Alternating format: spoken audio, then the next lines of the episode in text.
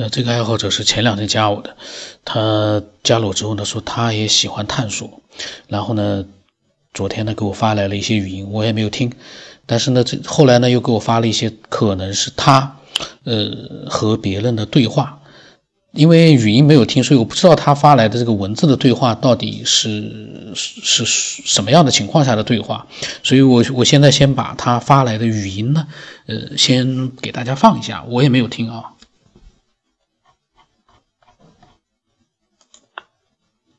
九天老师您好，不好意思啊，早就想跟您聊一聊了，可是这些天太忙，又得了感冒。我想和您聊一聊我自身发生的一件事儿。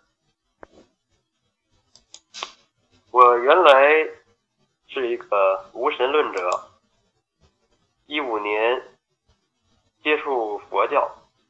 开始认真的学习，慢慢的感觉啊，这个宇宙并非我们眼见的那么简单，应该是很复杂、无奇不有的。虽然我现在是佛弟子，但我今天不是宣传佛教，我只谈事实。我。原来患有一个毛病，就是俗话说的那个叫做“鬼压床”，医学上面叫做睡眠瘫痪。一五年以前经常发作，一觉醒来啊，睁开双眼，哎，但是全身动弹不了。你看着家人忙来忙去，或者。谈笑风生，自己却说不出话，也起不了身。你用尽全身的力气，也无济于事。每次都会有这个一这个恐惧啊、恐怖感的袭上心头。从一五年接触佛教以后，嗯，学习了很多的这个佛教经典。和符号咒语啊，因为经典中详细介绍了念诵这个佛号和咒语都有什么功德利益，其中有的有利于这个健康长寿，有的呢可以消除业障，有的呢可以辟邪消灾等等。后来。又发作这个鬼压床的时候呢，我在意识里，在心里啊，不由自主的念起了佛号，呃，南无阿弥陀佛。数遍过后，也没能起来。我然后呢，我又愤怒的大声的念起了这个，因为念这个阿弥陀佛没有起来。这个情绪呢，就有点激动，然后就是很愤怒的、大声的念起了这个观世音菩萨的那个六字真言：“唵嘛呢呗咪吽。”顿时，这个身上啊一阵轻松，就好像移走了一座大山，立马就从床上坐起来了，清醒过来了，擦了擦头上的汗。我这心里非常高兴，但是也很惊讶。难道这个观音菩萨的这个咒语真的管用吗？其实，呃，一开始学佛的这个主要意图啊，就是是为了这个解除自己这个生活中很多的这个烦恼，也多了解一些这个生死的这个知识吧。对于这个佛菩萨、天人、鬼神这些事儿，还是疑心重重的。但是呢，现在相信的成分在增加，对于治愈这个鬼压床这个毛病的信心也在增加。又过了几天，早晨起床前。又发作了一次。不过这次我信心十足的大声就喊起了这个观世音菩萨的这个六字真言，其实只是用力喊罢了，根本没有声音。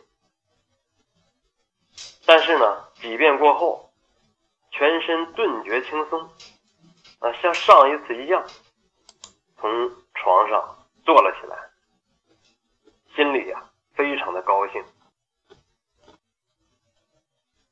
这会儿这次呢，对这个对于这个佛菩萨的慈悲救助啊，我是充满了感激。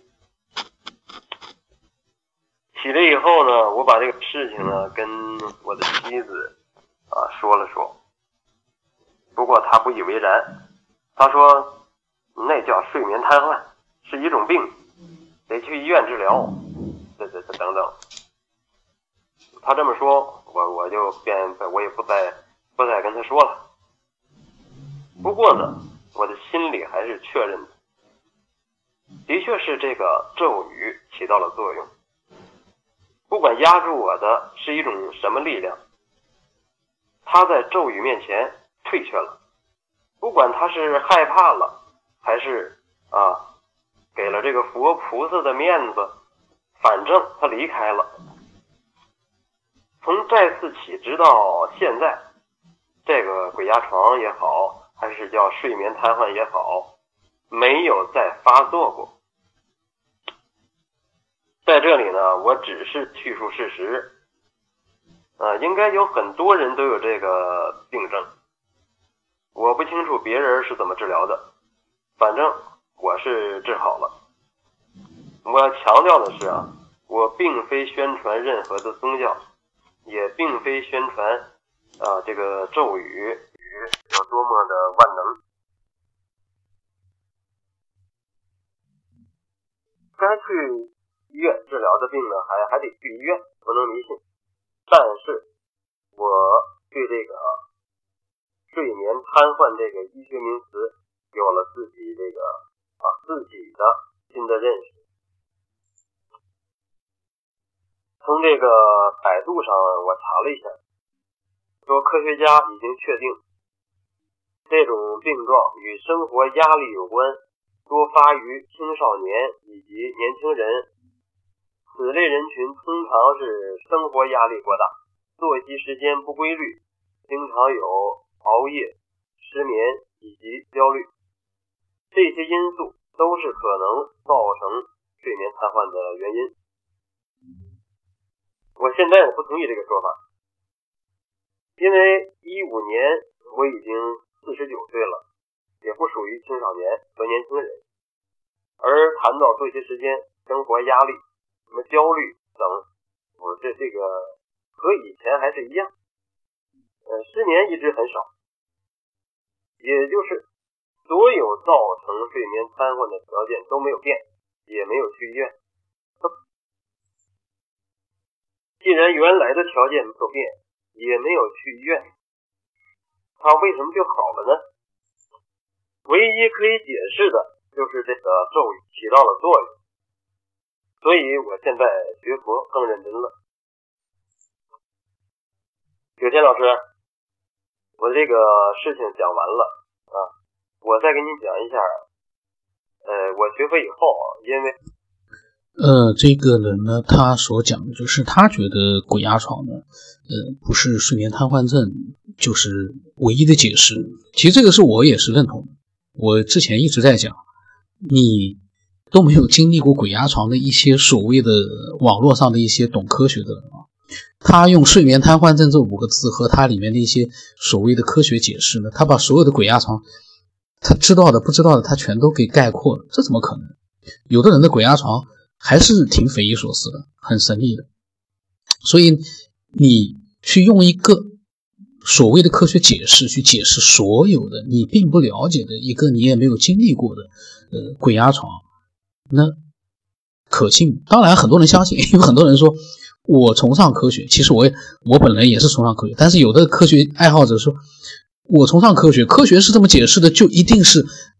睡眠瘫痪症，如果说鬼压床是有其他原因造成的，那一定是呃迷信然后宗教，呃，走火入魔，这个我就在之前的节目里我也在讲，我是不认同的。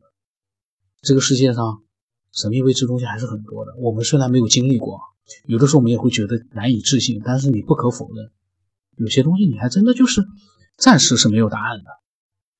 那更科学的一个呃态度呢，就是我们一边参考科学的解释，一边呢也不能完全相信它能解释百分之百的鬼压床。同时呢，我们可以像在这个节目里面听到的一样，多关注一些爱好者真实的鬼压床的或者是其他的神秘的真实的经历，通过你对这些真实经历的判断，你来确定。睡眠瘫痪症是不是能解释所有的鬼压床呢？你可以去自己做一个判断。如果你发现有一例你觉得不对，好像解释不了，那你就可以去自己做更多的思索。这个星光无限的爱好者真的是，我觉得他就是有条不紊的叙述自己的经历，然后呢，嗯，把他的看法表达了出来。这样的爱好者真的是太好了。他呢？都不像我这样的，有的时候会呃，就是也会有这种呃呃那种比较热热血的感觉。他呢就是不紧不慢，甚至于有可能他听到我之前节目里面的一些东西呢，呃，对呃佛教啊之类的，我有自己的看法，但是我呃可能表达的并不是很清楚的时呃时候呢，会让人产生一个错觉，我对佛教有排斥。其实呢，佛法真的是无边的。只不过它跟科学是两种不同的一个东西。呃，佛法呢，我我我我们经常会呃做一些祈求，祈求我们之前的一些呃已经过世的一些爷爷辈的、奶奶辈的，祈求他们的保佑我们身体健康啊，万事如意。那其实都是在佛法的范围，我们去相信一些东西。所以呢，我。可能有的时候节目里面呢，因为谈到自己对科学或者佛法的一些区别，我有的时候在表达的时候不清楚呢，会让人有这错觉。但是呢，我也反对那种佛法万能的那种看法。学了佛之后什么都可以做了，学了佛就是拥有了一切，那个就是有点太过头了。呃，那么他呢，后来呢又讲到了他呢在呃跟一个被狐仙就是。经常会被狐仙，嗯，碰到的，就是就是我我没有听哦，我下一期来放，因为他是发了一些关于他和一个呃网友的一个交流，就是关于怎么样去脱离狐仙的纠缠。这个呢，因为他呢是讲述他的经历，但是呢，这个经历里面呢所讲述的事情呢是他的一个网友描述的这个经历，具体的一个真实性呢。就很难说了。我下个礼拜，呃，下下一期录的时候呢，把它给大家分享一下，这样的一些对话还是很有意思的。那期待呢，更多的一些爱好者呢，把他们的一些理性的见解，还有他们一些真实经历呢，嗯，分享过来。尤其是真实的经历啊，可能会打破很多人惯有的一些思维。很多人都觉得自己是科学爱好者，他们不相信。任何的一些迷信，但以迷信这个字呢，要打引号的，有的呢是真的是迷信，但是有的呢，你要承认，它还是现在无解的一些神秘的事件。那既然是无解的话，那我们可以自己去做判断。今天就到这里吧。我的微信号码是 b r y 从八不让生八，微信的名字是九天以后。呃，因为有的人经常这个会叫我九天老师，我在想，你就叫我九天就可以了。像今天这个爱好者，他都比我年纪大，他叫我九天老师，而且他懂得这个，他练修炼这个佛佛法，他懂得很多嗯高深莫测的东西。他叫我九天老师，我就听了，我就觉得浑身直，呃，非常的这个没有办法去接受他叫我九天了，你就叫我九天就可以了。